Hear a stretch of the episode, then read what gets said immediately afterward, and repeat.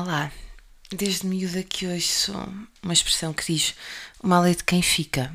E esse mal é o mal de quem fica com as saudades, com o que, com o que se viveu e com as recordações e também a falta que o outro nos faz, a falta que todas essas memórias e experiências nos fazem com tudo aquilo que há para arrumar, para guardar, deitar fora, seja físico ou emocional. O Mal é de Quem Fica é um pequeno ensaio em forma de podcast, mesmo mesmo pequeno, porque o objetivo não é encontrar soluções e apenas, mas apenas organizar as ideias, porque é um podcast sobre a vida. Vamos falar sobre isto?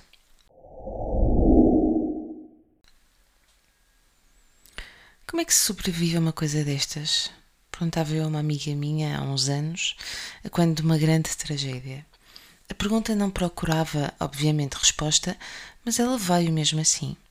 Ela disse-me: Continua-se a viver.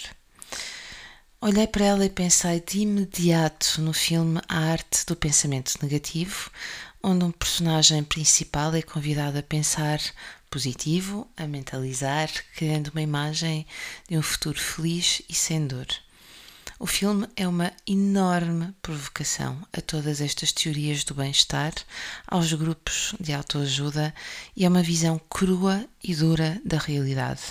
É um filme que denuncia de uma forma muito clara como somos impedidos de sofrer, de ir ao fundo para depois, aí sim, podermos voltar à tona. É um filme onde se percebe claramente que o discurso do sucesso do só não consegues se não quiseres pode tocar o ridículo, humilhante e provocar imensos sentimentos de culpa. Se eu quero e não consigo, é porque sou então incapaz, desadequado e quem sabe nem mereço. Estamos certamente num direito de pensar, certo?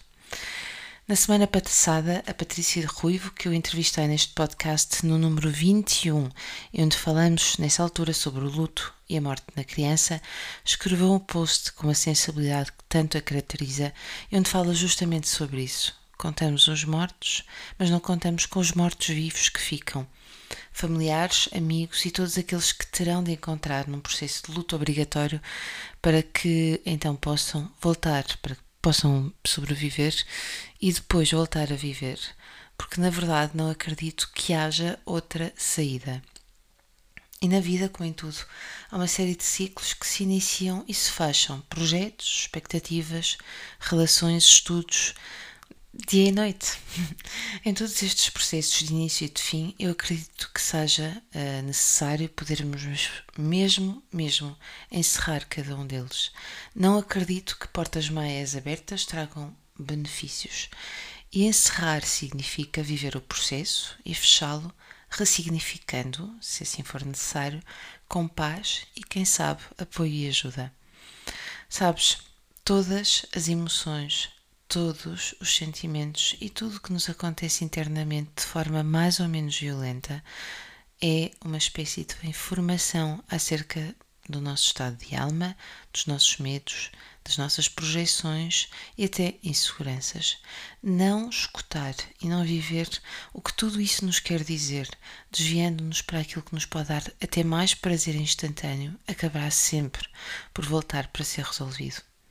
Então, se a ideia é viver com a qualidade de vida e significado, com essa qualidade de vida e significado que procuramos, talvez seja interessante começarmos a perceber a mensagem de tudo isso. Se é verdade que desde miúda ouço com frequência, ouvia com frequência a frase o mal é de quem fica, também é verdade que sempre ouvi outra grande verdade que diz viver não custa, o que custa é saber viver. Isso é uma arte que se aprende com ou sem ajuda. Vamos todos pensar nisso. Afinal, hoje é segunda-feira e é um bom dia. Como aliás são todos, mesmo que possas ouvir isto um domingo. Gente gira, já sabes, se gostaste deste podcast, comenta, partilha, vá, tira uma foto, uma foto, identifica, coloca nas redes sociais. Nós vemos-nos na próxima semana.